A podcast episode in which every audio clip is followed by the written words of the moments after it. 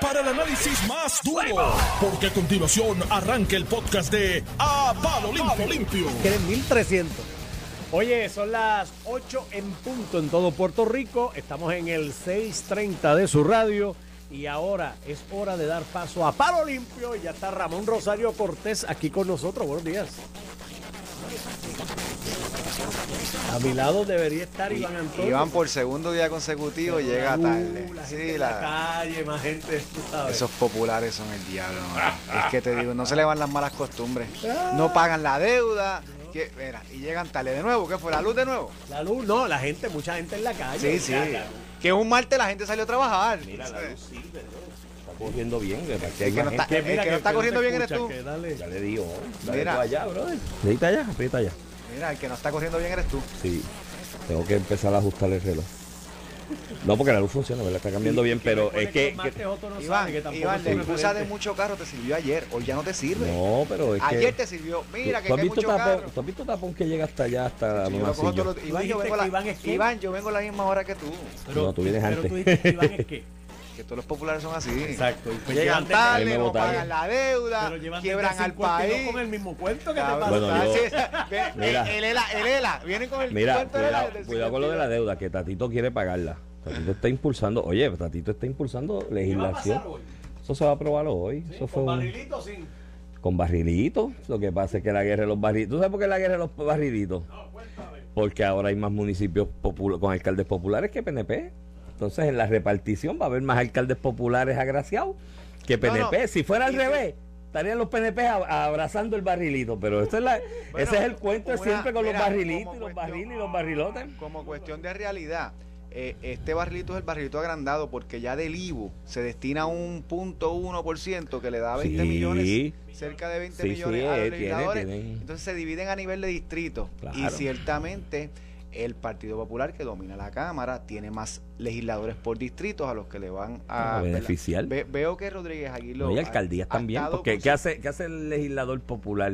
Sí, lo manda En este pa- caso, lo manda a para municipios alcalde, o- o- populares. de hecho, y también lo, lo trabajan a través de OXE o Recreación y Deporte. Y o de ONG, pero, pero los- se los asignado. asignan a se- ONG. pero asignado, o sea que no, no tienen ese... ese Que con eso de las ONG, cuidado, porque hay unos muñequitos por ahí montados Hay una de ONG, corriendo. o hay una investigación corriendo. Bueno, puedo coger por ahí porque eso es tema para hoy. Eh, hay unas ONG por ahí corriendo de hace unos cuantos años, que es un embeleco que monta legislador Y con un grupo de amigos.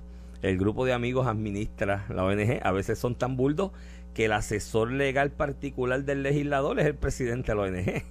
O sea, eh, Pero aquí está hablando, ¿no vale? no, no, algo así legislador. con ONG. Ah, bueno, él tuvo, ella tuvo algo Con con la la ONG ONG. que participó, pero no tiene que ver con... Pero no tiene que ver con. Barrilito porque ella no, no, no reparte de ahí. El asunto es que, que la que montan la ONG, los, los panas son los que la administran, cabildean la asignación, el cheque llega a la ONG y después cuando tú buscas los informes que hay que realizar, que es parte de la investigación que se está realizando y que pidió el secretario de Agricultura, reparten chavos por ahí a través de, de esta, de esta nueva entidad por, con la ley aquella anterior, de unas asignaciones que hubo en el 2020 reparten y después los informes no llegan. Entonces, si usted recibe dinero público Sí, de parte de la legislatura, tiene- tiene que ser riguroso y hacer una lista de en lo que invirtió hasta el más mínimo centavo de esa adjudicación y que entonces cuando tú te vas a la ONG los salarios de los que la administran son se va la asignación pero- en sueldo Pero lo que tú dices, eh, esto beneficia a los legisladores de distrito. Claro. Eh, hoy he escuchado en varios medios, incluyendo en Noti1, eh, Gabriel Rodríguez Aguiló, pues repudiando, ¿verdad? Lo que es la creación de un barril de tocino y repudiando una acción que al final del día le conviene, porque Rodríguez Aguiló es, es representante de distrito, o sea que le tocaría. Y, y- y obviamente está señalando algo que está mal, independientemente le beneficie o no. Y te lo bueno, digo. él está haciendo swing porque- para él está haciendo swing para presidente de la cámara en el próximo cuatrenio. Claro que y está haciendo obviamente su él va a tratar tiene. él va y tiene todo el derecho, él va a tratar todo lo posible de que haya menos legisladores populares por distrito en la próxima, En a ver próxima, si él ver tiene más mayoría. votos. No, yo me imagino que Rodríguez Aguiló ya está preparado por una candidatura a acumulación y lo ha dicho él públicamente eh, por, por reconocimiento. También. Pero sacando, sacando eso a, a- a un lado, nosotros eliminamos el famoso barril de tocino, porque aquí habían barriles de tocino. Literalmente la legislatura legislaba un presupuesto para repartir en nevera, eh, en pagos de, de A tres meses de las elecciones. Bueno, yo recuerdo, eh, Iván, yo recuerdo que yo, cuando jugaba baloncesto en Vega Baja, mi, cuando era más pequeño, mis uniformes atrás decían, en la camisa atrás decía Chuvalle, que era el representante PNP que tenía el distrito. Caballo, vete, vete en Cagua. los de la generación tuya y generación un poquito hasta después, hasta que se aguantó la cuestión de los barriles, en el área tirando para allá, para San Lorenzo de Caguas y de, Colita con San Lorenzo, chécate todos los uniformes, era Connie Varela. donde quiera que había dos nenes tirando una bola de lo que fuera, de béisbol, de baloncesto, de voleibol, estaba Connie con los uniformes y las bolitas. O sea, eso, no pierde jamás, Connie lleva allí como 20 y pico de años. Pero, pero esa es la utilización de fondos públicos, tus contribuciones, las mías, las de los que nos escuchan eh, en, en, trabajo político, porque al final el día se presta para que yo le dé la nevera a la señora que mueve los votos en el barrio X, o el uniforme a los nenes para que diga mi nombre y me exalte a mí mi figura, que no está mal que lo hagan con sus fondos de campaña, no con los fondos públicos, y por eso es que como sociedad y como, como Asamblea Legislativa se transicionó en eliminar lo que era el famoso barril de tocino, incluso antes que llegara la Junta de Supervisión Fiscal, porque la eliminación del barril de tocino se repudió tanto y tanto que se eliminó incluso antes de la Junta de Supervisión Fiscal. Entonces, pues, hasta cierto, modo, hasta cierto modo, eh, en medio de una quiebra, tratando de demostrarle a los acreedores que ya Puerto Rico está encaminando sus finanzas, estamos actuando más responsablemente, se trae discusión un fondo de los 50 millones para el barrito, que te tengo que añadir que salió público una carta de Omar Marrero donde en cierta manera dice cómo se pueden utilizar esos 50 millones, que si pues este sobrante se puede utilizar mitad y mitad, con cierto con cierto apoyo a lo que quería hacer la Asamblea Legislativa, ¿verdad? Yo creo que el gobernador ayer un poco expresó públicamente lo que era la política pública. Alguien se lo explique, Omar, que, ¿Ah? que alguien le explique eso, Omar. Sí, no, por eso Omar tendrá que ajustar su discurso. Yo me imagino que él le preguntan este, e, estos fondos y qué puede hacer desde el punto de vista fiscal, pues si sobran, este, pues se puede distribuir así. Una recomendación que le haya hecho como, como, como manejador de la finanzas y del fisco en el gobierno de Puerto Rico. Otra cosa es cuando el gobernador dice que está en contra eh, de los barrilitos, que tendrá que modificar en cierta manera incluso las expresiones que haya hecho Mal Marrero como director de la FAF. El único que escuché ayer, el PNP en realidad, aparte de las expresiones de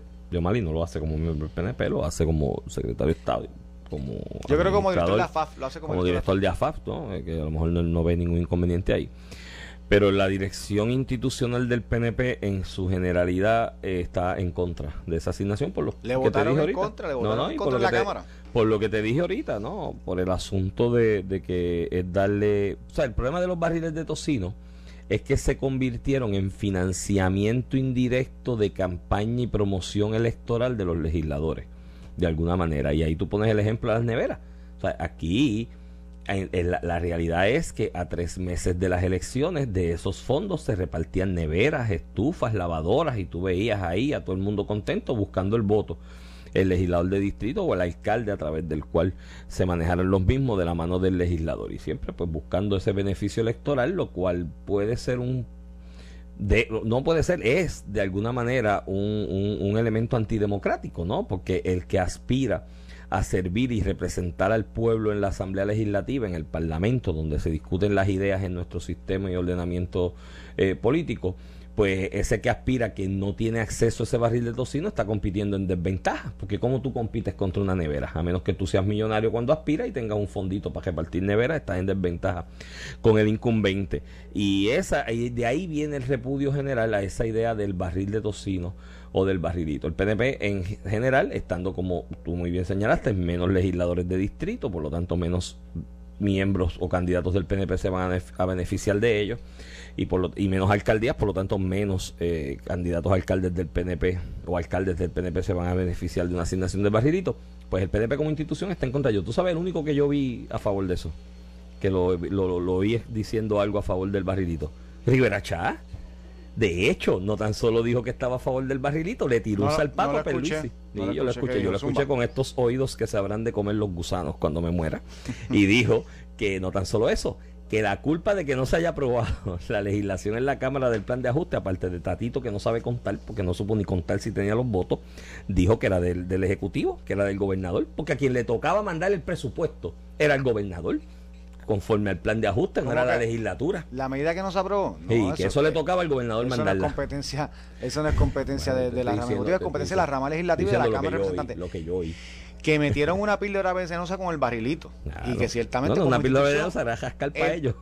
mira, nuestros legisladores en la Cámara, y estoy seguro que la gran mayoría en el Senado, porque lo, lo, he discutido con muchos de ellos, este o por lo menos la gran mayoría en el Senado, si no todos, y el Ejecutivo está en contra del barrilito. Pues no se podía aprobar con los votos del PNP. Si Tatito quería aprobar una barbaridad como esa, tenía que conseguir los 26 votos. Dejó que Connie Varela, su vicepresidente, no llegara a la votación. Así que culpa del Ejecutivo no es, culpa de la Cámara de Representantes, que es la que maneja los votos y eh, eh, establece el calendario. Este, bueno, yo te lo estoy vendiendo al costo, por lo que yo oí que él dijo que la ida responsabilidad era del gobernador y no lo mandó. Pues entonces la legislatura fue la que tomó la iniciativa y hizo ese disparate, aunque favoreció el barril y dijo que estaba de acuerdo con los barriles. Pues, con los 50 este, millones, específicamente. Sí, sí, que estaba de acuerdo con esa partida, porque me imagino que la, vieja política, ¿no? La vieja política sigue con esas malas costumbres antidemocráticas de comprar votos. Oye, esto no es muy distinto a lo que hace Nicolás Maduro.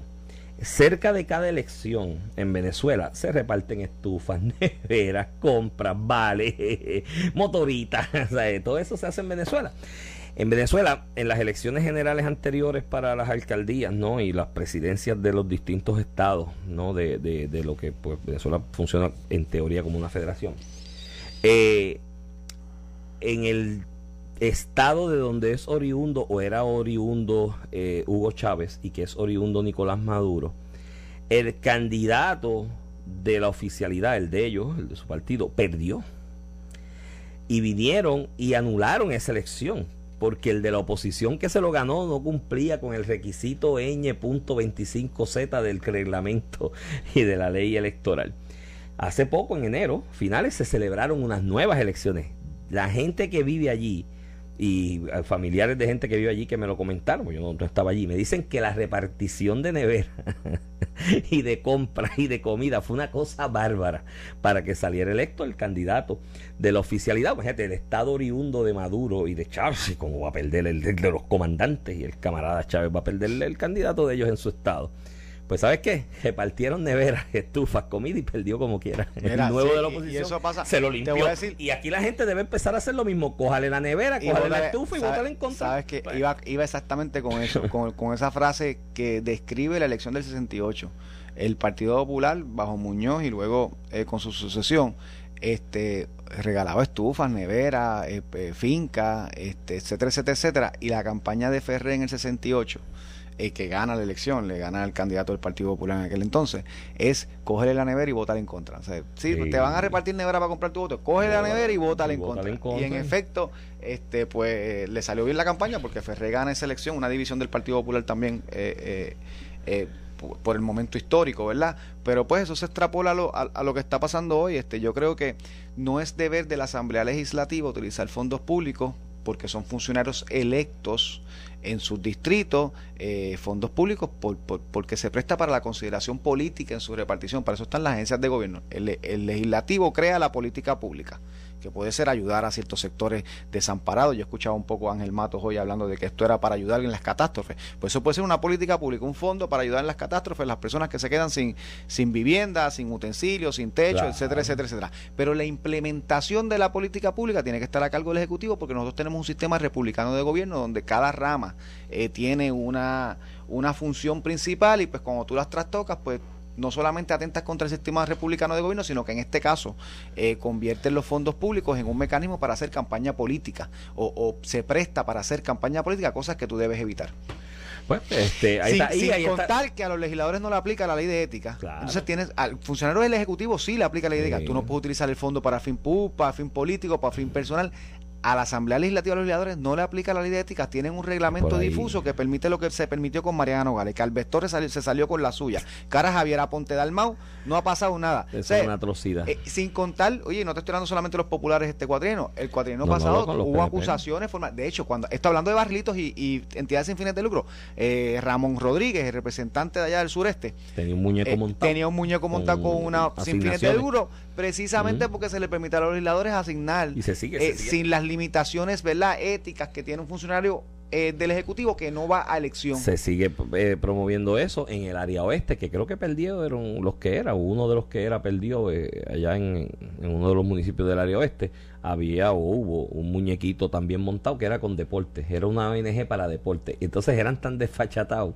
que cuando llegaba el cheque hacían un video en Facebook retratándose o, grabándose con el cheque y diciendo todo lo, bienaventurado que era con esa chauchita que le caía con clara intención de poca aportación a la ciudadanía y mucha a la, a la, al interés particular. Así que en ese aspecto, pues, pues ya todos saben lo que va a sacar los barrilitos. De manera paralela con la guerra del barrilito dentro de esta nueva legislación que se tiene que aprobar para viabilizar el plan de ajuste eh, a la deuda y por ende el nuevo plan fiscal, está la investigación del referido que hace el secretario de Agricultura, que bueno, tiene ahí un kiosquito también con alguien que va a hacer de, una, una firma de contadores que va a hacer una auditoría. Pues si ya el contralor la va a hacer, gallo, deja que la haga el contralor y ahora te esos chavos, pero ya él tiene contratar una compañía que es de alguna manera una investigación sobre otro barril que fue el que se asignó con la legislación anterior del 2020, que aquello se está repartiendo de manera irregular. Se dice que en la autoridad de tierras rodaron cabezas recientemente precisamente por ese tema del barrilito, aunque ellos ni lo admiten ni lo niegan, dicen que pues la persona respondía a un puerto de confianza y que ya no gozaba de la confianza del gobernador pero todo se origina también de un barrilito, que parece que de la forma en que se están distribuyendo no es la más adecuada posible. Yo creo que no hay ni un reglamento para distribuir eso a través de esta institución. Y mira, eh, también eso está caliente. yo, yo, lo de los barrilitos yo lo, prohibiría por ley. Que si, que se investigue, si alguien metió la mano donde no sé. Que le metan leña. Seguro. Así que ese es el tema de los barrilitos, yo los prohibiría por, por ley. Este, por ley que se lo asignan. Por eso, pues yo prohibiría, yo pondría una ley que... Constitución para que no lo puedan hacer. Una enmienda constitucional de que no puedes repartir porque se presta para 20 mil cosas. En petición popular, algunos amigos me dicen que haga el cuento de la gallina y Stalin, ya ese yo lo he hecho aquí otras veces de cómo era que decía Stalin, tú puedes desplumar la gallina, pero mientras le tiras el granito de maíz te sigues. Y ese es, ahí, ahí por los barrilitos va por eso. Desplumas al pueblo, los haces leña, pero le tiras unos granitos de maíz con la de verita, la cosita del barril de tocino. Así que por ahí va la cosa. Mira, este.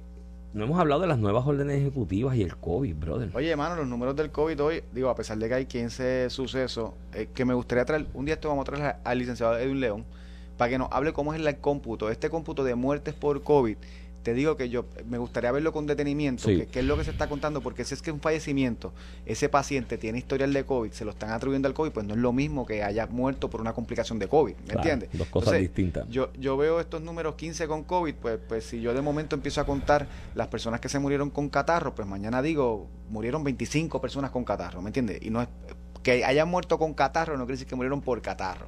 Así que me gustaría ver esta parte de las estadísticas cuando le atribuimos una muerte al COVID, si es que es una muerte con COVID o una muerte por COVID, que son dos cosas distintas. Pero los números, Iván, 180 y pico hospitalizaciones, ya bajamos eh, por debajo de los 200, llegamos a estar en un momento alrededor de 900 hospitalizaciones, un número súper alentador a nivel, a nivel de menores, ya es una cosa ínfima, que también llegó a subir ese número eh, potencialmente, ciento y pico está promediando los casos positivos diarios. Eso son números súper alentadores, aunque lo compares con el resto del mundo en esta fecha. Y eh, por último, este, en el caso de, de muerte es el que ha estado eh, arriba y abajo, pero en el caso de positividad ya estamos en el 8 y punto y pico por ciento, lo que es un número súper alentador. Hoy recibimos cuatro cruceros nuevos, así que ya pues con esto podemos empezar a correr la rueda y el Ejecutivo tiene que estar mirando cómo empezamos a flexibilizar esto, porque pues eh, eh, esta misma semana vimos como Washington DC, una jurisdicción demócrata, está, está flexibilizando el uso de las mascarillas. y, Georgia, los demócratas de Georgia. el demócrata de Georgia es conservador, pero el de DC es. De cara al Super Bowl, pues sabían que iban a ver las imágenes de un estadio en Georgia, todo el mundo sin mascarilla, escupiéndose uno encima del otro, pues dijeron, no, no, hay que flexibilizar. Ya todo el mundo lo está haciendo. Yo creo que en Puerto Rico los últimos cambios en la orden ejecutiva no, no son. Ha flexibilizado algo, pero yo creo que no, es, suficiente una modificación suficiente. Oye, yo, creo que ya. Coincido contigo ya. Ya, muchos países, Suecia, Dinamarca, mismo España, que nosotros nos hemos copiado mucho de España en este manejo, dijo: Mira, ya para nosotros esto es una gripe más y lo vamos a tratar como una gripe más, no como una condición catastrófica. Yo creo que los porcientos de vacunación que allá están por debajo incluso de los que son. Y cuando vienen los pics, Iván, que pasó con Omicron. Bueno, cuando hay una variante puede venir un pic. Ahí tú ajustas la Pero la, mascarilla no ha evitado eh, tú enfrentar un pic. Tú sabes, un aumento. Tenemos 12 mil diarios en un país de 3 millones de habitantes por eso, con por eso mascarilla. que, que, ya tenemos que empezar a flexibilizar. Si uno va a atender estas cosas y, y bueno, uno puede decirle, uno puede decir, uno puede decir que esto tal vez no está bien, pero es la realidad. Pasó antes, pasa ahora y va a pasar siempre, no en Puerto Rico, en Puerto Rico en el mundo. Estas decisiones gubernamentales se tocan, se, se toman con tacto político, ¿verdad? Eh, como la sociedad. Yo creo que si todavía hoy, si tú encuestas, si estamos eh, si estamos ya ready para dejar las mascarillas como uso obligatorio, que la quiere usar la usa, eso y, el establecimiento que la quiere imponer como requisito lo puede imponer, no estamos hablando de eso, estamos hablando desde el gobierno, yo pues eh, limitarte esa libertad tuya, ¿verdad? Y de obligarte a usar una mascarilla. Eh, si estamos dispuestos a quitarlo, yo te diría que sí, que ya estamos ready. Este, pero yo creo que la gran mayoría de la sociedad en Puerto Rico, porque la gente dice que en Puerto Rico no se cuida, no, yo, yo he ido a otras jurisdicciones, Estados Unidos fuera de Estados Unidos, sí, la gente en Puerto Rico se cuida y mucho. Somos unas personas, yo, le- yo digo, es que en Puerto Rico somos medio, tú sabes, embarrados aquí con todas estas cosas. Yo me acuerdo de mi esposa que estaba histérica. Este, y, y el uso de la mascarilla, yo creo que socialmente todavía las personas quieren que sea obligatorio. Se sienten incómodos eh, eh, con una persona cercana eh, a- sin, sin el uso de la mascarilla. Yo creo pues que eso es parte de lo que el- el- A mí se me quedó... los organismos políticos siempre van a, a A considerar. mí se me quedó la mascarilla ayer en, un- en el carro, en un lugar, y iba caminando por el parking sin mascarilla o camino ¿A aire al libre? estacionamiento. Es- era raro, era tiene mitad aire libre y mitad bajo techo. Cuando caminé por el lado bajo techo y no tenía mascarilla, pues se me había quedado en el carro, regresé Pero a eso, pero buscarla. es aire libre porque no tiene aire Bueno, acondicionado, ¿verdad? No, pero todo el mundo me miró mal. Todo el mundo te miró Sí, mal. todo el Sí, mundo sí, me miró sí. mal. Pensé que me iban Y a yo creo que a, a eso responde que el Ejecutivo haya sido tan, ¿verdad? Eh, cauteloso con hacer una flexibilización más allá. Pues, pero es que ya llegó la hora, mano. No podemos seguir Yo así por igual siempre. contigo, Y, y vi gente como que por ahí también una histeria de que los cruceros que van a llegar, el reto para la salud. Mire, mi hermano, para tú montarte en un crucero tienes que pasar un cernimiento de salud, desde de vacunación Más- con tercera dosis, pruebas negativas, pruebas 20 negativas. cosas. Esos que se van a bajar del crucero están más saludables Eh, que no, no, nosotros. no, Los que deben tener miedo son ellos. Ellos deben tener miedo de bajarse y, que, y que le pasen otras cosas. Así que mira, yo creo que hay que ir bajando poco a poco. Yo creo que ya no, pues, se habló ahí de los venues de espectáculos al 75%, pues qué sé yo, por ejemplo, en el caso del Choliseo, lo que está pendiente ahí es Tommy Torres, que había suspendido, ¿verdad? ¿Y quién más? Este Cani García. Cani no, García, no, pero esos no llegan ni al 75 vendiendo taquillas. Esos al final lo que hacen es que regalan taquillas para Pues las llenarle, el las ojo, para llenarle el ojo a los auspiciadores. ¿Cómo es? ¿No? Bueno, el último de Cani García. La can- a mí me llamaron cerca de las 6 de la tarde si quería taquilla. Y dije, no, gracias, puedo vivir sin hacerlo. Pero no fui el único. Varios amigos míos y conocidos los llamaron también con Yo lo mismo. esperando Eso la- quiere decir que estaban repartiendo Estuve para esperando, el estuve bonche. esperando el apoyo de Cani García, eh, de Ricky Martin a las manifestaciones de la Playa Dorado, ¿verdad? Porque No. Ricky Martin tiene una casota allí. Ricky Martin hizo a los maestros para el de la playa. ¿no? Para la playa no es mía, No, y el de esa la- es mi y la de- casa. y la de Ricky La- el de Martin. acceso a la playa, me, me, es y la de, Ricky Martin, la de Ricky Martin está enclavada casi en la playa, ¿eh? es que la son- casa, la piscina y la playa. tan políticos como los políticos. Eh, eh, no, no, no. Las fotos de la, de la imagen que circularon en las redes, porque él las publicó en algún momento, literalmente en Dorado Beach, East, Ricky Martin tiene una casa que su colindancia es con arena de playa. O sea, La con, arena la, playa, con la sí. arena ya de playa. Tú, o sea, tú bajas el pie a la piscina y caes en la playa. o sea, me- metes arena de playa para tu casa todo el tiempo que vas para la playa. Y, y, y él expresó solidaridad y le hizo un reclamo al gobernador de que atendiera a los maestros por su, por, playas su no. por su llamado a un La salario justo. Pero a- para las playas, para el pueblo, como que no dijo nada, ¿verdad? Esas no, esas esa- de hecho, yo pensé que iba- ahí, hasta ahí, hasta ahí. Yo pensé que iba a ser un live diciendo, mira, los que vayan a reclamar el acceso público a las playas casa. pueden usar mi baño de mi casa, pueden hacer el barbecue allí en mi casa, yo se lo ¡El presto. Eh. Todo eso yo pensé que iba así como es, como es como engolando la voz Sí, sí, así, claro. pueden usar mi barbecue y mi baño para que Acceso a las playas para todos. acceso a la playa, pueden hacer un par y no rieguen mucho, que después yo mando a recoger. Eh, eso eso no, no sucedió. Eso eso no pasó. Eh, siguen las manifestaciones. Vamos en la próxima media hora vamos a hablar de lo del, Quiero hablarte de los meseros, del la mesero del gobernador Tenemos, ayer. tenemos una, una entrevista con esto del mesero flu también. Súper. Eh, pero antes de eso, en el minuto que nos queda antes de irnos a la pausa, yo sé que hay muchos reclamos. Yo personalmente he sido crítico, particularmente crítico de que cuidado con los aumentos al garete porque estamos en quiebra, que hay que cuadrar.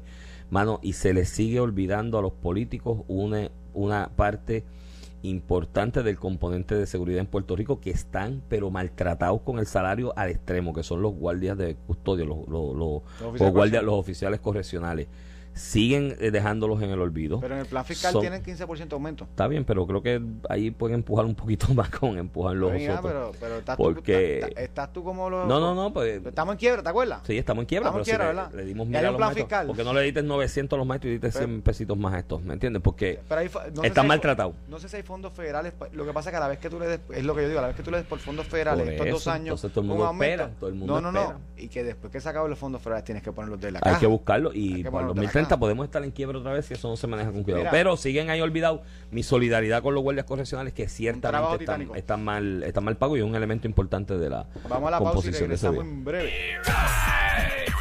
Estás escuchando el podcast de A Palo Limpio de Noti1630. De regreso aquí a Palo Limpio por Noti1630. Este es Iván Rivera quien te habla. Acompaño como todas las mañanas al licenciado Ramón Rosario Cortés y Valiente. Buenos días, Iván. Un placer estar mira, aquí en- nuevamente contigo. En noticias positivas, eh, en noticias positivas eh, reportan algunos medios internacionales que el, el ejército ruso está sacando, desplazando eh, 30.000 tropas de la frontera, que estaban ahí estacionados en la frontera con Ucrania y las están retirando. Ya dicen, se estima que están entre 30.000 a 40.000 tropas que están retirando de la frontera en estas horas que estamos casi nosotros un hablando. 15% de lo que tenían. Eso lo que minimiza, como, 20%. como yo había comentado contigo aquí, minimiza la posibilidad de una invasión, ¿no? Tú no retiras tropas si, Si no las tienes estacionadas. Esas son si no buenas invadir. noticias y va dirigido a lo que tú un Y poquito adelantabas, sí, que no sí. iba a haber guerra. Yo No iba a decía, haber guerra. eh, ponen 100.000 tropas en la frontera, eso no es para No es. jugar Mira, bowling, tú sabes. Mover tropas de un punto A a un punto B en esas cantidades es, es, un, es un impacto y económico. mantenerlos en punto B. Es un billetal. Un billete. Y los mantuvo ahí por varias semanas. Hay mucha gente ya. Pero en qué el- bueno, qué bueno, porque eso desestabilizó la zona eh, a nivel, eh, ¿verdad? Político, sociopolítico,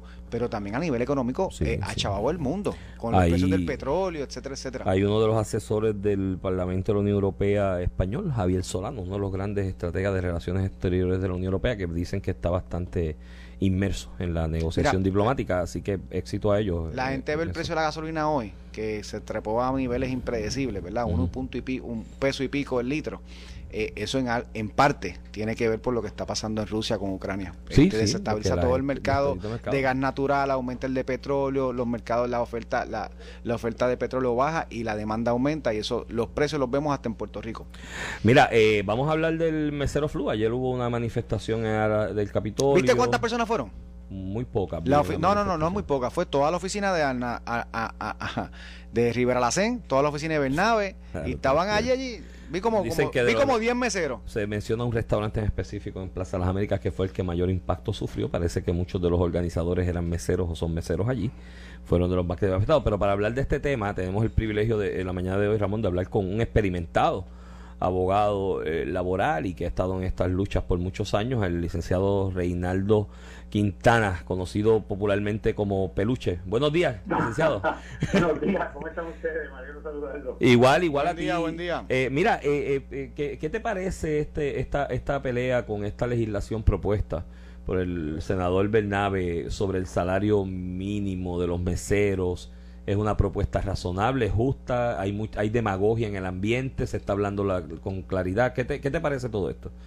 Bueno, de- de- demagogia es una palabra que yo creo que, que es muy eh, relevante mencionar y creo que la palabra también es la palabra follón, ¿verdad? En Puerto Rico trabajamos de follón en follón y el follón nuevo es este. Eh. Eh, esto es, esto es como lo describes tú, la palabra correcta, demagogia. Esto, esto, esto es una mentira montada en un andamiaje eh, sindical. Vamos a estar claros, no llamemos engaño. Eh, aquí hay un esfuerzo concertado de algunas uniones de pescar y encuentran refugio en este eslogan de los dos tres. Y Ujú. los dos tres eh, realmente es una, es una falacia. Nadie en el restaurante cobra los tres. Hay una obligación legal de pagar el mínimo federal en algunos casos y en Puerto Rico estatal, porque es 850 superior a 725, Ujú. de los patronos. En estos casos, y cuando ese salario suba a 9.50 en junio del 2023 y su, si sube a 10.50 en el 2024, esa obligación va a estar ahí. Esos aumentos le van a tocar a estos empleados porque el patrono lo que toma es un crédito por la propina que el empleado recibe y si no la recibe tiene una obligación de llegar hasta ese mínimo garantizado. Si hay casos en que eso no llega, pues por supuesto hay patronos que violan la ley. Eso eso sucede. Eso sucede. Pues hay recursos para eso y hay causas de acción para eso, investigaciones para eso. El estudio que están citando por ahí no es un estudio de las veces que se ha incumplido ese mínimo, son violaciones que se cometen, que en muchas ocasiones lo que sucede son violaciones técnicas. Por ejemplo, que no hay una denominación correcta de lo que es un tip employee eh, y que se incumplen procesos, pero las veces en que el empleado no recibe efectivamente el mínimo o, su, o más, son mínimas, son, son, son- existen, pero son poquísimas. O sea que esto es todo una folloneta que han montado desde la oficina de, de estas personas que ustedes han mencionado eh, para empujar unos, unos, unos movimientos que vienen de Estados Unidos, de, unas- de unos sindicatos que han hecho estos esfuerzos allá. Y ahora pues se presentan estos proyectos acá para crear esta efervescencia Y lo mismo sucedió con el decreto mandatorio que aplicaba la aguja cuando se habló de la licencia por enfermedad, que, de, que se hicieron estudios por todos los abogados y por el Departamento del Trabajo, que entonces unos cuantos de estos movimientos sindicales eh, fueron a, tratar de, hacer ganancias en Río Revuelto. O sea, esto realmente es una falacia eh, y esto no es correcto. Y hay una garantía de ese pago estatutario. Y el patrono, y, la realidad es que el patrono termina, esto es termina recibiendo el patrono entre 15 y 18 dólares la hora, que es muy superior a lo que por ahí se gana en cualquier en cualquier empleo de 8.50 como plantean esta gente. Coincidimos contigo y, y, lo que ahora lo que están cambiando el discurso eh, una vez se ha ido aclarando gracias y, a, aportaciones como la tuya, lo que hemos discutido aquí otros medios, de esa realidad de que, de que nadie cobra 2.13. Lo que están cambiando el discurso ahora es a tres eh, puntuales para tratar de agitar las masas y el populismo. Número uno, que ellos saben de casos que eh, el patrono incumple con ese ah, deber de llevarlo al mínimo. Yo, también. Pues, pues, claro. Pues, pero ese no es problema con la ley. es un problema La ley lo establece. Ese empleado, pues el Departamento de Trabajo es igual que yo contrato a un empleado a salario mínimo, que no es mesero, a cualquier otro, a salario mínimo no se lo pago, o no le pago la hora extra, me radica una querella en el Departamento de Trabajo. ese no es un problema de la ley, es un problema, de, la, y no de la fiscalización. Porque yo te aseguro que ese empleado va al Departamento del Trabajo y lo atiende. Por eso, fiscalización de ellos mismos. que yo, al Departamento del Trabajo Federal, jóvenes, porque eso se maneja normalmente en el trabajo federal. y hay montones, hay montones de escenarios, de violaciones técnicas a la ley, que no son únicamente estas, escenarios de tiempo de espera, que al empleado no se le compensa por estar esperando para trabajo. O sea, que hay, claro que hay muchos escenarios donde hay violaciones, pero eso no hace que el sistema no funcione, el sistema funciona perfectamente. Claro, claro. Y los que estamos en los tribunales todos los días esto y no es un problema de la ley, porque si un patrono no cumple con llegarle a 850 con, con la suma de la, del tip, tampoco va a cumplir cuando sea mínimo. O sea, e, es, que no es un problema de la ley. Ese patrón lo que no sigue la ley, ¿quién te dice que la va a seguir cuando sea salario mínimo? Ahí lo correspondiente es que el empleado vaya y haga la denuncia en el Departamento del Trabajo en el tribunal. No, solamente eso, las enmiendas técnicas al reglamento que entraron en vigor en diciembre del 2021 ahora, federal, hacen ponen unas penalidades violentas al patrón que hace eso, violentas. Básicamente se presume que el empleado violó la ley de mala fe y no hace distinción. Es que el patrón, el patrón, el, que el patrón, que el patrón viola la, ley de mala fe y pone unas una penalidades de willful violation violenta. O sea, el patrón que se arriesga a hacer eso, claro que hay algunos que lo hacen o por ignorancia o por, obviamente por violación a la ley, pues tiene una exposición legal brutal. Y, esto no es como que dice, como que plantean esta gente que esto es, esto, esto, esto pasa, pero pasa bien poco, es la realidad. No, y está el mecanismo, y está el mecanismo, y, es importante aclarar, Peluche, eh, eh, eh, es, importante aclarar lo siguiente. Y, esto es un mensaje a los muchachos que nos estén escuchando, los meseros de tiempo también de experiencia que nos estén escuchando, que estén un poco confundidos con estos mensajes que se están enviando.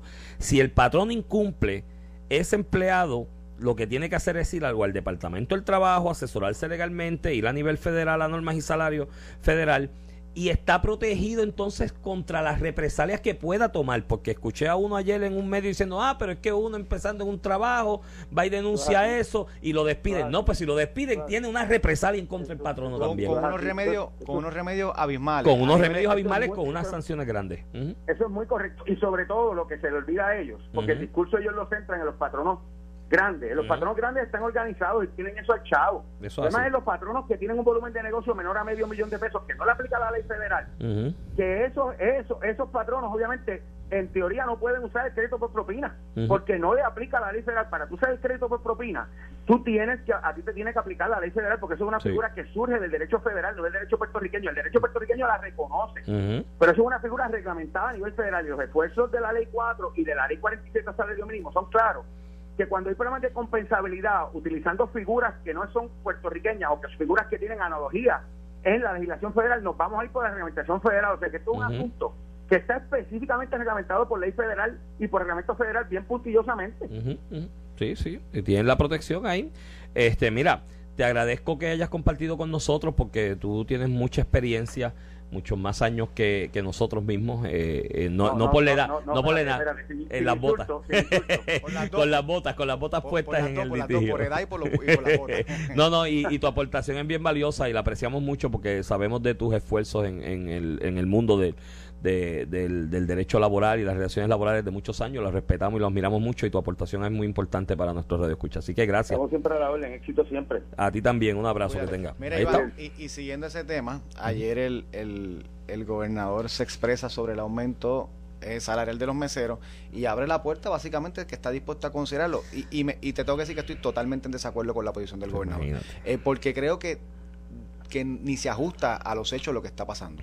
Este, él, él señala que este, este, ¿verdad? Este salario mínimo de 2.13 que aplica a nivel federal también, este, no se revisa desde 1991. Y ahí yo rápido digo, hago la pregunta. ¿Y por qué no ha habido un reclamo y no se y no se tiene que cambiar esto en 1991? ¿Por qué? Porque no hace falta, porque no había hecho. ¿Me entiendes? No. Eh, El hecho de que algo lleve mucho tiempo funcionando no quiere decir que hay que cambiarlo. Por el contrario, nunca había visto una, nunca había habido una, una confrontación, una manifestación de los meseros desde el 91 para acá, por lo que estamos hablando, porque el mesero no, no, no cobra 2.13. En promedio los meseros cobran de 16 a 18 dólares. El promedio de 16 a 18 dólares la hora cuando le sumas el tip este y eso le da flexibilidad al comerciante a tener más meseros sin eh, eh, agravarle sus gastos operacionales que ya han sido agravados por pandemia, huracanes y terremotos, aumento de salario mínimo, reforma laboral. O sea, ya le estás metiendo a este sector tanta carga y encima de eso le vas a aumentar un gasto que es innecesario porque ese mesero está bien pago, por eso es que nunca se habían tirado a la calle. Se tiran a la calle, no los meseros, el contexto de Movimiento Victoria Ciudadana tratando de empujar el tema de los salarios. Y yo no tengo problema con que el gobernador le dé mil pesos a los maestros del Departamento de Educación, le dé mil pesos a los bomberos, a los policías, de cien mil pesos. Con los chavos del gobierno de Puerto Rico, él manejará ¿verdad? las finanzas del fisco. Aunque venga otra Pe- quiebra. aunque venga con ese, con, con ese problema, con ese Sí, problema sí. que puede ser otra quiebra. Pero cuando se pasa de la raya ya es cuando le mete la mano el sector privado.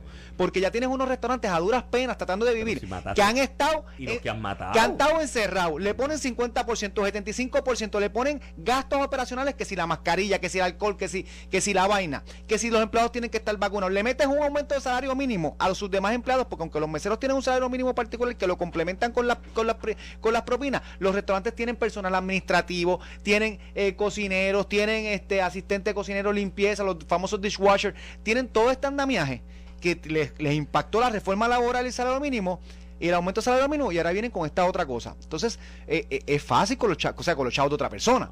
Pero, pero no sigamos tocando. No es un problema. No ha sido un problema desde 1991 porque no es un problema. Entonces no podemos caer que Victoria Ciudadana, con dos senadores de Victoria Ciudadana, eh, Rivera Lacén, que como tú señalado siempre, el, el restaurancito del colegio de abogados tuvieron que cerrar porque, porque, porque no saben manejar ni eso. Cuando son, claro, cuando son ellos no saben manejarlo. Cuando tienen que pagar lo otro es un mami. Entonces Rafael Bernabe, con un discurso populista que le suban el salario mínimo a los meseros porque cobran 2.13, que es un embuste lo que está diciendo porque no cobran 2.13 y él lo sabe. Entonces van allí, yo vi las imágenes, allí no había meseros. Ahí- ayer todos los restaurantes corrieron. La gente fue a comer en San Valentín, los restaurantes, los meseros no se están quejando porque conocen que ellos no cobran 8.50 la hora. Los Por- meseros saben más que eso. Claro que sí, por eso es que no hubo un reclamo. Lo creó la misma oficina de estos dos legisladores a quienes en la marcha le vi sus empleados de la oficina. ¿Me entiendes lo que te quiero decir? Que no son meseros. Y que no son meseros. Son empleados del gobierno, de la Asamblea Legislativa con un billetal. Y muchos de los portavoces están esperando a ver si eso se da. Porque, mira, te voy a explicar cómo funciona esto. Va- vamos a unir los puntos. A mí me encanta unir los puntos. ¿Tú te- a ti te regalaban libritos de pintar de los puntos. Que venía Claro, una figurita. y- y terminaba el dinosaurio. Ah, y hacía el dinosaurio, a Mickey Mouse, a quien fuera. Vamos a unir, los veo, pero los nenes, vamos a unir los puntos. Movimiento Victoria Ciudadana es creación de qué? De un sindicato. Aquí hubo un sindicato donde su dirigente principal en Puerto Rico fue parte de un grupo de un think tank político que se llamaba, eh, ¿cómo es? El de España se llamaba Podemos, el de aquí era Vamos. Vamos, porque como que había un verbo, ¿no? Para, para asimilarse, asimilarse a lo que estaba pasando en España con Podemos, que ahora es Unidas Podemos. Eh, ese sindicato crea Victoria Ciudadana con la ayuda de otra gente. Ellos identifican, oye, ¿y qué figura simpática aquí podemos utilizar para buscar votos? Oye, Alexandra Lugaro cogió 160 mil. Vamos a hacerle el acercamiento. Y allá se unieron este sindicato con Alexandra Lúgaro, su mamá, era la, campaña de Alexandra Lúgaro eran tres, Personas, se unen, gente buena que estaba en ese think de, de, de Vamos, que no voy a decir sus nombres por respeto a ellos, pero no son figuras públicas, que son gente que de buena fe estaban aportando pensamiento, ideas para el movimiento, desarrollo del movimiento político del país. Cuando llegó Alexandra Lúgaro con su mamá, los votaron de allí, de vamos, dijeron, no, este, este y este no, porque son gente verticales y cuando vieron la movida dijeron, no, espérate, esto es otra cosa, ya lo que ustedes están haciendo. Ahí sale Victoria Ciudadana. Ese sindicato aprueba sacar un millón de dólares para educación de campaña política dirigida a respaldar las ideas y propuestas conforme al caso aquel de, de, de- federal Citizen United. de Citizen United Le, le hizo la campaña a Natalia Lugaro. un millón de pesos un millón de pesos sacó ese sindicato de las cuotas de, de empleados que hay PNP estadistas si, si populares Walmart, si Walmart saca un millón de pesos y se lo mete un candidato, ¿qué estaría pasando aquí? Ah, mi ¿Qué estaría hermano, pasando hay aquí? que ir al control electoral, hay que meterle multas, eso es violación a la ley. están comprando están, com- están, eh, eh, están violando la ley porque están en consonancia el paz con el. Pues un millón sacó. De hecho, aquí en Noti uno lo entrevistaron a ese líder sindical, porque entonces era líder sindical, era parte del consejo que asignaba a los chavos y era asesor de Victoria Ciudadana a la vez. Y lo que entrevistaron aquí dijo: aquí no hay nada malo. Tú se aprobó allí en una junta y eh, eh, de esto. Entonces, gana Victoria Ciudadana, mete dos senadores. Así que Victoria Ciudadana es una creación de los sindicatos. Los asesores legales que tienen estos senadores, ¿no? En, en- el Senado, todos vienen del mundo sindical, de ser abogados de sindicato. Pues ¿qué hicieron? Se acercaron al senador. Aquí está. ¿Dónde, ¿Cuántos meseros hay en Puerto Rico? ¿Cinco, seis mil, siete mil, ocho mil? No sé, debe estar por ahí el número, la cantidad de meseros. Bueno, más, porque aquí hay cinco mil negocios de comida. Ponle tres meseros promedio por. Hay como 15 mil o 20 mil meseros en el país, me imagino, dentro de esta realidad. Se acercan, dicen: No podemos hacer un sindicato de los meseros aquí, como en Estados Unidos, que hay algunos, porque lo que le dan es 2.13. Y si yo voy donde el mesero y le digo: Del 2.13 dame un peso semanal o un peso, eh, eh, digo, este, dos, 10 pesos semanales, me, va a mandar para buen sitio. ¿Qué hago? Vamos a empujar una ley para que le suban a 8.50 más las propinas, porque se va a ganar el 8.50 más las propinas. Entonces dice: ¿Y quién vamos- paga eso, esa diferencia? El patrón. Nosotros, cuando vayamos a comer, es lo que no entendemos. sí, no. Bernabé lo que está No, proponiendo es que usted le salga más caro no sube- que no suban el Claro costo. que sí, un Por eso yo más. propuse ayer que si le dan el mínimo, al igual que se hace en España y en Italia, que el mesero gana el mínimo, usted le deja 20 centavos, 30 centavos de propina, que es lo que pasa allí, te dan las moneditas. Y no- Tú pagas y, y- dejas las moneditas. En algunos sitios ni te aceptan la. ah, ni, la- ni permiten esa la es propina. la cultura Esa es la cultura ya. no das propina se y cubre el mínimo y no se da propina porque si doy, te voy a incrementar el costo del producto. Entonces, ¿qué es lo que ellos buscan? Si tiene 850, ya ahí yo digo, ahora se justifica que me den 10 semanales.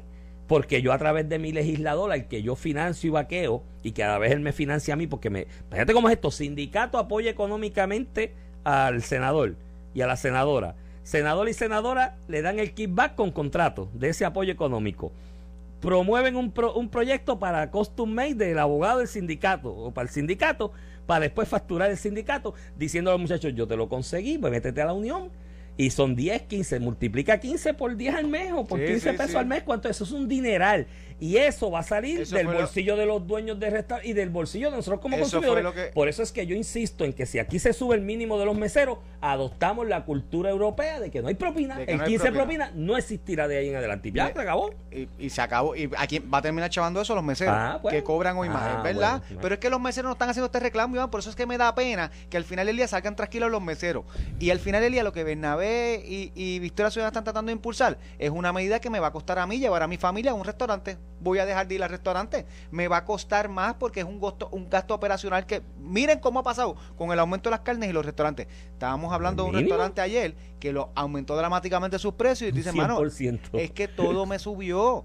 Y encima, vamos a subirle también el costo de los meseros para que tú veas cómo va a seguir subiendo el aumento de los meseros. Entonces, eh, cada vez que esta gente propone algo, no seamos bobos, miremoslos de verdad. Sí, los Eh, puntos. Si usted sube el salario de todos los empleados públicos dramáticamente, hay que meter más impuestos. Al IVA habrá que subirlo al 16%, lo vamos a pagar nosotros. Si usted coge los restaurantes privados y le mete un gasto adicional a los que ya le metiste, eh, reforma laboral, Sí. las limitaciones de la el pandemia, el, salario mínimo, años. Todos los palos que han cogido. Al final día, ¿quién lo va a pagar? Nosotros, no seamos bobos. Lo que está pon- proponiendo Victoria Ciudadana es llevarnos aquí Lo a nivel comercial y que nos suba el costo de Lo vida a del nivel mínimo, privado. lo del mínimo, el 1.25 que le dieron a los empleados del mínimo, ¿no? Tú sabes lo que provocó. Que ese 1.25 se lo está chupando la inflación, que se alimentó en gran medida por el incremento en costos de la canasta básica de servicios, que ese mismo aumento al mínimo provoca, porque la mayoría de los de la línea de distribución están al mínimo. Entonces le, le chupó el 1.25 a ellos, no les resuelve un problema, los mantiene en la pobreza, a diferencia de lo que decían por ahí los promotores de la ley. Y chavo al resto que no está al mínimo, porque le costa todo el que, el que vive del pan. El que vive de la asistencia del gobierno, el que trabaja por cuenta propia, el que cobra nueve pesos, el que cobra 10 pesos, ese se vio afectado porque le subió ese, ese aumento al mínimo que no le resolvió nada que se lo dieron, le subió el costo de la adquisición de su canasta básica de productos y servicios. Y lo fastidió. Entonces, es es, es- es out por cualquier liga, ¿me entiendes? Es out por, por eso es que los aumentos se tienen que estudiar. Entonces ellos mismos ponen en la ley un, com- un comité que va a evaluar eso, ¿verdad? Y ponen el comité, pero aprueban el primero sin el comité. Evaluarlo, ¿me entiendes? O sea, eh, digo, Sí, amén sí. de que esto debe ser al nivel del mercado. Mira, se nos está acabando el tiempo, pero anuncia el FEI que le va a radicar cargos a Raúl Maldonado por violaciones a la ley de ética, Ética gubernamental.